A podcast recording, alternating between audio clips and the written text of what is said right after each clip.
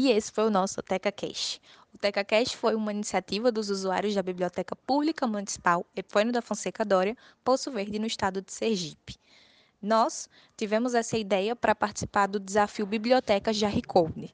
Com ele, conseguimos o, o quarto lugar entre os cinco melhores e conseguimos, além disso, alcançar muitas pessoas. Agradecemos muito a visita de cada um e o prestígio também. Muito obrigada!